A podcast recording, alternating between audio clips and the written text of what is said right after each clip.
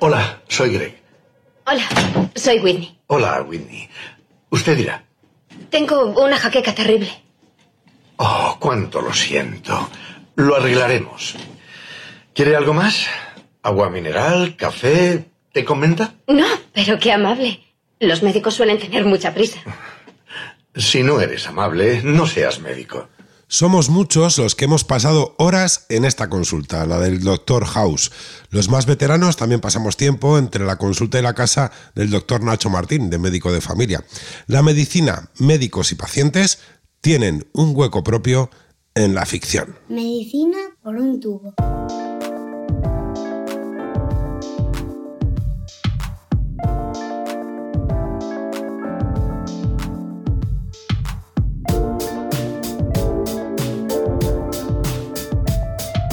Bienvenidos a Medicina por un tubo, el podcast de Roche España en el que tratamos de ponernos al día sobre los últimos avances en la investigación médica. Hoy tenemos un episodio muy especial. Combinamos la realidad con la ficción. El cine y las series condicionan nuestro modo de ver algunas profesiones. La profesión médica es una de las más tratadas en cualquier tipo de pantalla. Desde médico de familia al Doctor House, pasando por Doctor en Alaska, la Doctora Queen o Anatomía de Grey, los ejemplos son múltiples y no dejan de sucederse.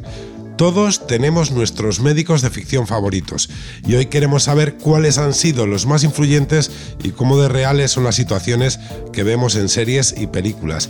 Si vemos médicos en las pantallas es porque también vemos pacientes.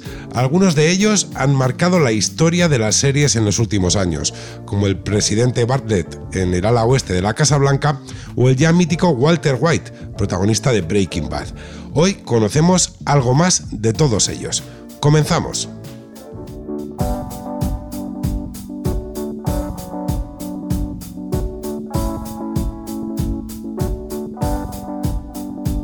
Escuchamos a los pacientes. Está claro que no sabes quién soy. Te diré algo. Yo no estoy en peligro, Skyler. Yo soy el peligro. Y comenzamos escuchando a los pacientes. Acabamos de oír la voz de uno que ha pasado a la historia de la ficción audiovisual, Walter White, protagonista de Breaking Bad. La serie cuenta la historia de un profesor de química que decide cambiar radicalmente de vida tras ser diagnosticado de cáncer de pulmón. Aunque la trama nos lleva a sitios muy distintos, la enfermedad está siempre de fondo. Seguro que la mayoría habéis visto esta serie, sobre la que vamos a conversar con un médico real, el doctor Aitor Azcárate, del Servicio de Oncología Médica Hospital Universitario Son Espases de Palma de Mallorca, y con un paciente de cáncer de pulmón, Arturo Monteduro. Doctor Azcárate, Arturo Monteduro, bienvenidos a Medicina por un tubo. Muy buenos días, ¿qué tal? ¿Cómo estáis? Buenos días. En el arranque de Breaking Bad, Walter White es diagnosticado con cáncer de pulmón. A partir de ahí, su vida se convierte en una carrera por asegurar el futuro de su familia. Desde vuestro punto de vista, como médico y como paciente, ¿cómo se vive ese primer momento, el del diagnóstico? Pues es una hostia muy fuerte. Sí. Uh, bueno, yo me acuerdo cuando me lo dijeron, ni siquiera lo entendí, porque me hablaron de una masa ninguna persona me dijo cáncer. Entonces, al principio estaba así como, bueno, pero no entiendo. Y después de ya decirme un, un poco, unas cuantas más palabras, dije, o sea, cáncer, ¿no? Y me dijeron, bueno, pues sí. Y bueno, pues es una hostia muy fuerte, ¿no? Y, y de, como que, o sea, yo uso la palabra hostia porque, porque es un poco así lo que sentí. De, de repente tu mundo te da, se da un giro importante y, y es un momento duro, duro. Además, no, sé, un poco por contextualizar, en, en, las series, no sé, no me recuerdo en Breaking Bad, pero en las series en general, el, el, las noticias suelen ser en, en, una habitación que es un despacho, ¿no? Con un médico y un paciente, uno frente al otro, mucha distancia, y, y esto no es lo que estamos acostumbrados, ¿no? El, el paciente su, puede estar en, en, una consulta, pero el trato suele ser mucho más cercano o lo intentamos. Y luego eh, muchos pacientes se diagnostican ingresados. Yo, si no recuerdo mal, a Arturo lo, conocí ingresado. Él ingresó, de hecho, en otro servicio, que esto es algo habitual, ingresan en el servicio de neumología para el estudio y cuando llegan a un diagnóstico de, de cáncer pasan al servicio de oncología. Entonces, la información como que eh, se va dando como, como a saltos, como a pasos, ¿no? Que es algo que no queda reflejado normalmente en, las series. Al principio tú tienes una sospecha, pero claro, poner una etiqueta de cáncer a un paciente es algo que impacta mucho, tanto en, sus perspectivas como en, en, la información que va a tener, como en su calidad de vida. Entonces, este proceso tiene que ser progresivo, tiene que ser de, forma que el paciente acabe entendiéndolo, pero sin, sin crearle mismo. Yo creo que en Arturo pasó un poco esto, ¿no? Por lo que nos contaban. No, tienes una mancha en el pulmón, vamos a hacer un TAC, vamos a hacer una biopsia, luego vamos a ver una fibrobroncoscopia. No, Arturo, fue, fue un poco así. Sí, fue un poco así. Además, ahora me lo has recordado de que, de que me acuerdo que estaba ahí ingresado y y me dijeron una masa y todo eso. Y es verdad que en, ese momento no, no llegué a preguntar si era cáncer, pero bueno, que había una masa que nadie sabía si era algo positivo, o sea, benigno, maligno, nadie sabía nada, ¿no? Pero ya cuando me fui a mi casa, al cabo de, no sé, poco tiempo, me llamaron para darme cita y entonces me dijeron, tienes cita en oncología. Y ahí ya fue cuando dije, pues está clarísimo, ¿no? O sea, ya sabes lo que tienes. Eh, volviendo a la serie, eh, al principio el entorno de Walter White se sorprende mucho porque nunca ha fumado.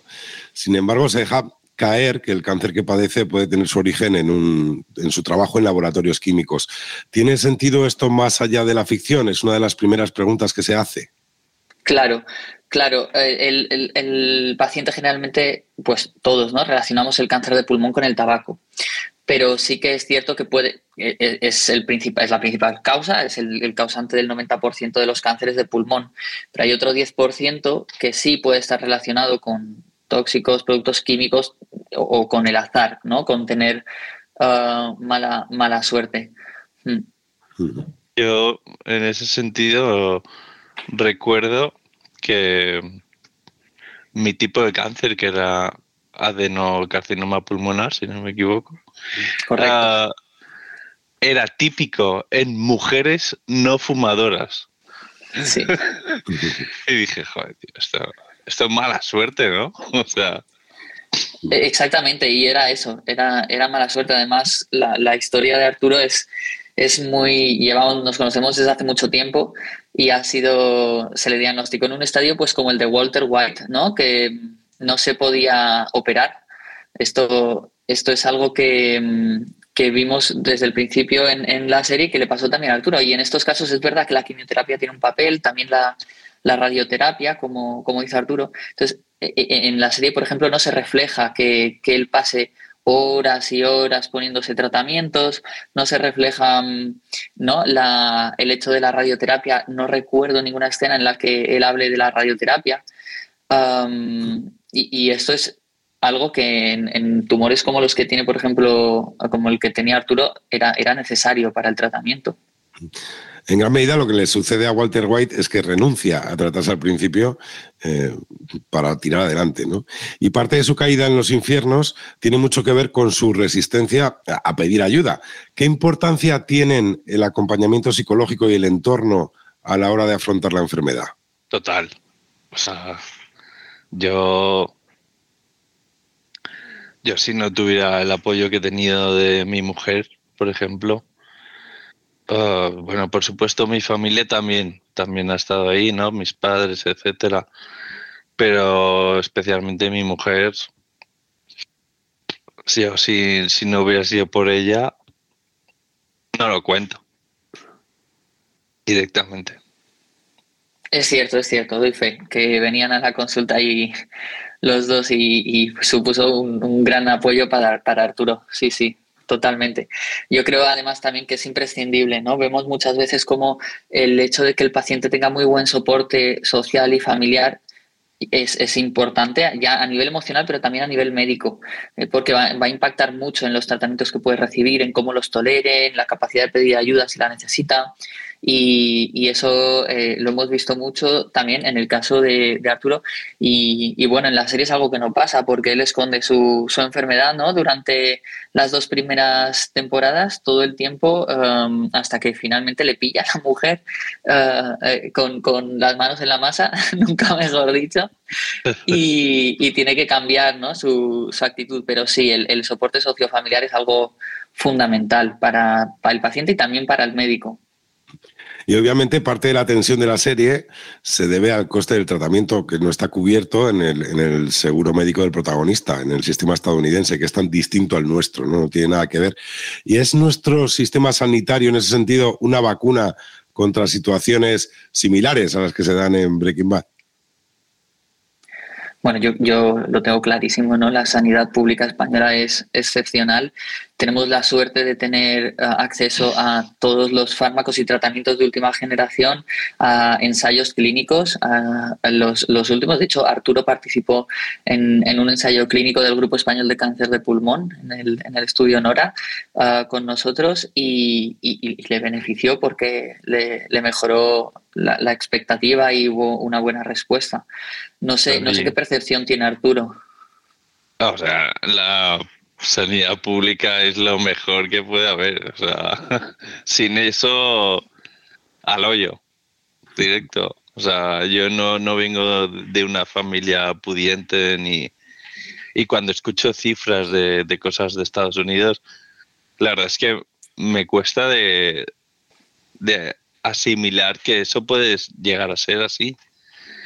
Um, tenemos mucha suerte y, además no solo es gratuita, sino que además tiene una calidad que es inconmensurable. O sea,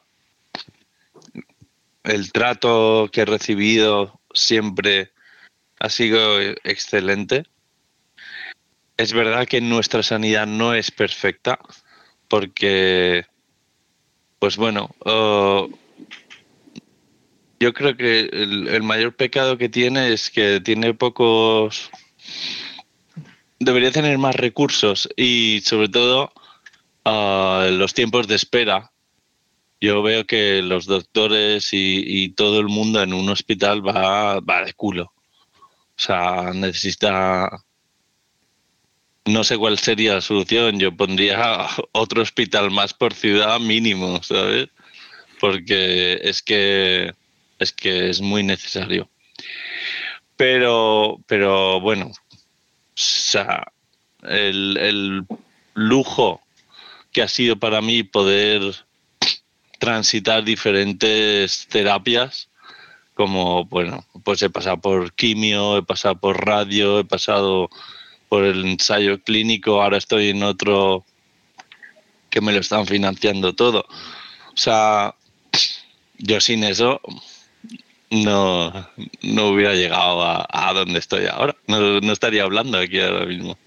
O sea, yo, yo lo sé, yo he rozado la muerte. O sea, yo llegué a estar en un punto en el que estaba esquelético, totalmente esquelético, Uh, había perdido más de 20 kilos y no podía comer, no podía apenas moverme.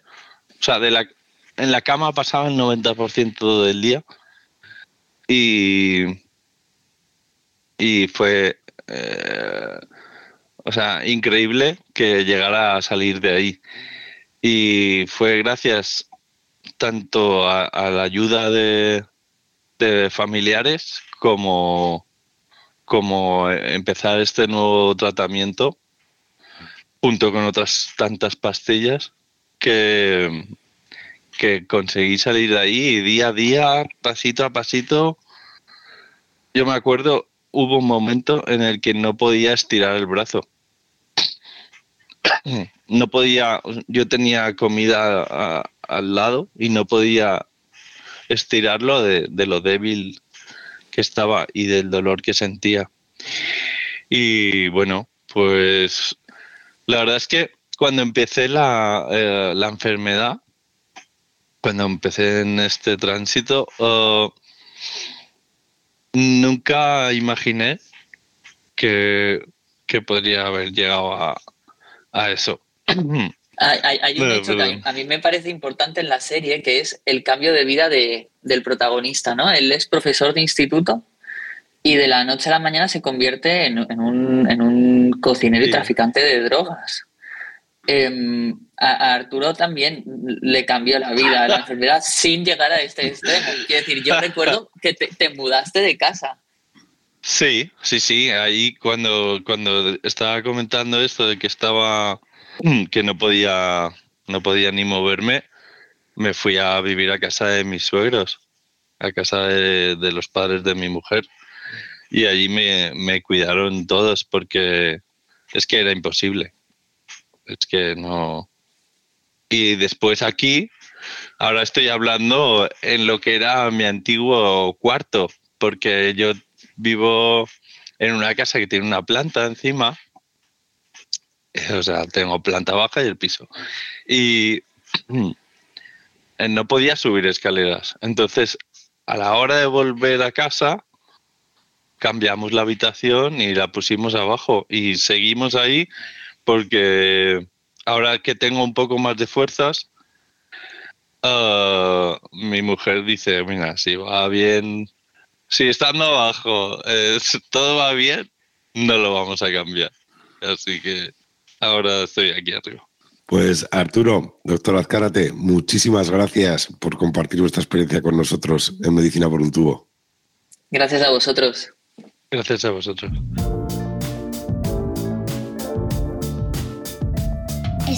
Escuchando Medicina por un tubo. Lo decíamos al principio del programa, las series de médicos son un género en sí mismo. Este salto a la ficción se debe sin duda a la relevancia que tiene la profesión en la vida real. Desde los doctores que atendían a los soldados en más hasta el más reciente The Good Doctor, las pantallas están llenas de batas y fonendoscopios.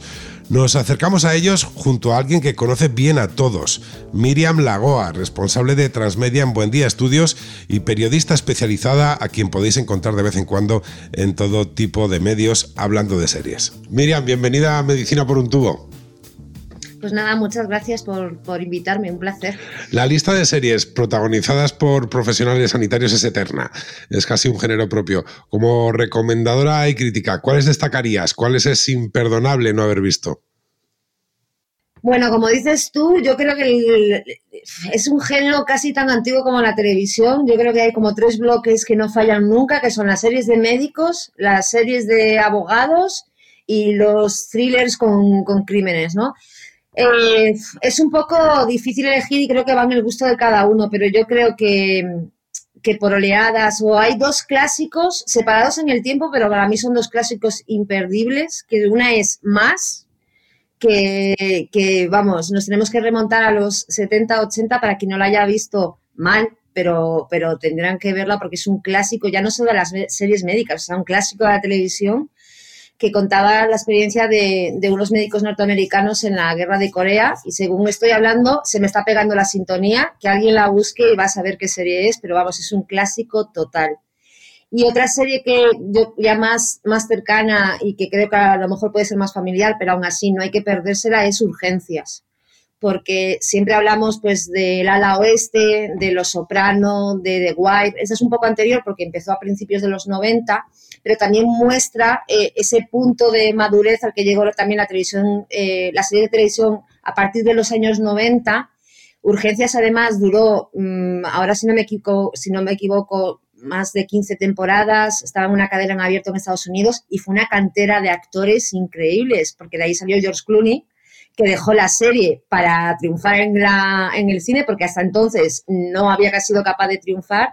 Juliana Margulis, o sea, eh, tiene un montón de, invitados eh, episódicos que para quien vea series es un disfrute, no, no solo de los guiones, sino de los casos y de cómo está contada, y bueno, y ese cast tan increíble que tiene.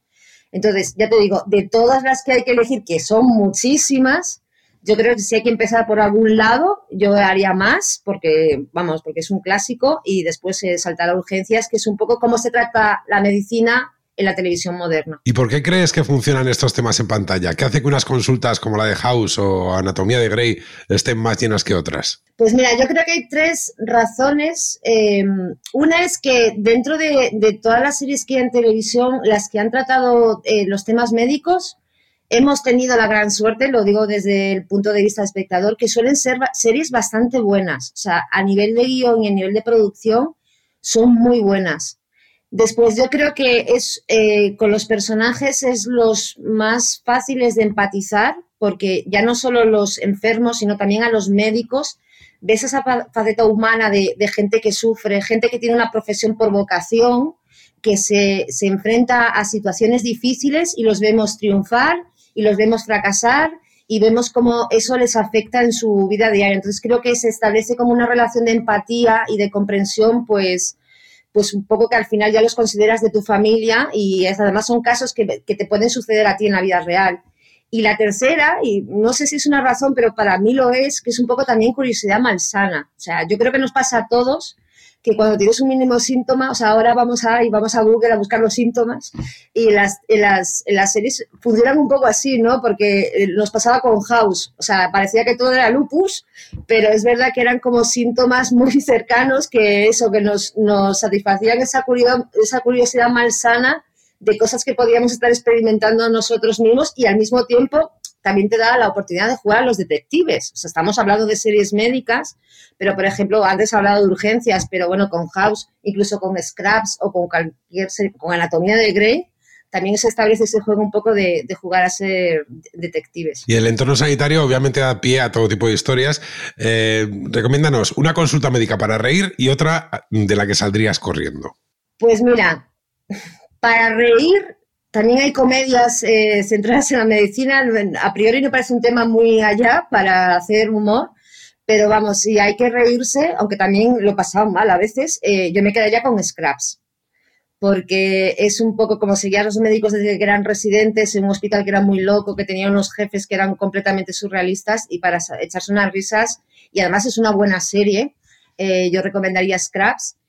Y si me dices de no pisar una consulta, hombre, no me gustaría cruzarme con House, depende de la época que estuviera viviendo, porque era un médico muy bueno, pero tenía las suyas. Yo creo que no, no, no pisaría, vamos, tendría que hacer un viaje en el tiempo, pero no pisaría el hospital de Nick, la serie que hizo Stephen Soderbergh, que está situada a finales del siglo XIX, que es bastante cruda, pero claro, estamos hablando de un hospital del siglo XIX, pero aparte de las condiciones sanitarias de esa época, es que los médicos tenían lo suyo, o sea, que yo creo que no, que no pisaría, vamos, si me hace, si viene aquí Doctor Who y me dice vamos en la tarde y si vamos a un momento histórico, yo creo que la que evitaría es irme a, a. ¿Y si tuvieras que elegir uno, un médico en el que confiarías? Uf, pues a ver, todos tienen sus cosas, pero como estamos hablando de series un poco alejadas en el tiempo, que ya han terminado, creo que me quedaría con una que está ahora en emisión. Eh, me caería, vamos, yo me, haría me daría una vuelta o me dejaría que me consultaran los médicos de The New, eh, New Amsterdam, que es una serie situada en la actualidad en el hospital eh, público más antiguo de Nueva York, pero creo que, que, sí, yo sí, vamos, me quedaría con ellos. Y ya conociendo también desde dentro cómo funciona el mundo de la ficción, eh, ¿cómo se preparan este tipo de contenidos? O sea, ¿cómo es el trabajo previo? ¿Están muy bien documentados? ¿Importa mucho? Sí, bueno, estas suelen ser las cosas que siempre le preguntan. Yo creo que, bueno, si vas a hablar de un tema y quieres que quede lo más verídico en pantalla y, se note que, hables, que, se sepan de lo que hablas, o sea, la labor de, de, la documentación es imprescindible para construir las historias, para construir los casos. Antes hablábamos de esa curiosidad más sana para no crear alarmas, porque es un tema que se te puede ir de la mano y sí que tienen un trabajo de, documentación muy importante, pero vamos, como las series de abogados. Y después sí que muchas de ellas, pero cualquiera de médicos, o aquí Anatomía de Grey eh, tiene un estilo completamente distinto, pero está situado en un hospital. Tiene también muy, bien, muy buena la labor de asesoramiento de los actores, porque no es lo mismo memorizar un texto que memorizar un texto que con terminología científica entonces sí que por ese lado eh, están muy bien, bueno, muy bien, depende, cada una tendrá sus cosas, pero están bien documentadas o por lo menos el trabajo hecho, después los resultados en pantalla a lo mejor a veces no quedan tan bien, pero también es una de las, de las razones por las que decíamos antes de que las series médicas eh, se han, han, consolidado el género como series que desde el punto de vista de guion están muy bien construidas y sin la labor de documentación eso no, no sería, no sería posible. Pues Miriam Lavoa, muchas gracias por acompañarnos en Medicina por un tubo. Gracias a vosotros.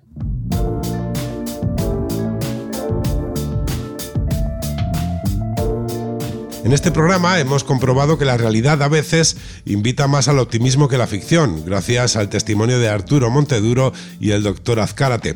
Además, hemos cargado la mochila de recomendaciones seriéfilas para todos los gustos y sin salir del entorno hospitalario.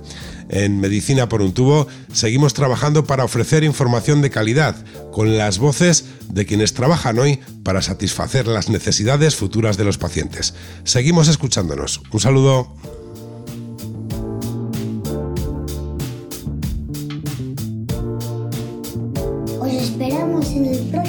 Episodio de Medicina por un tubo.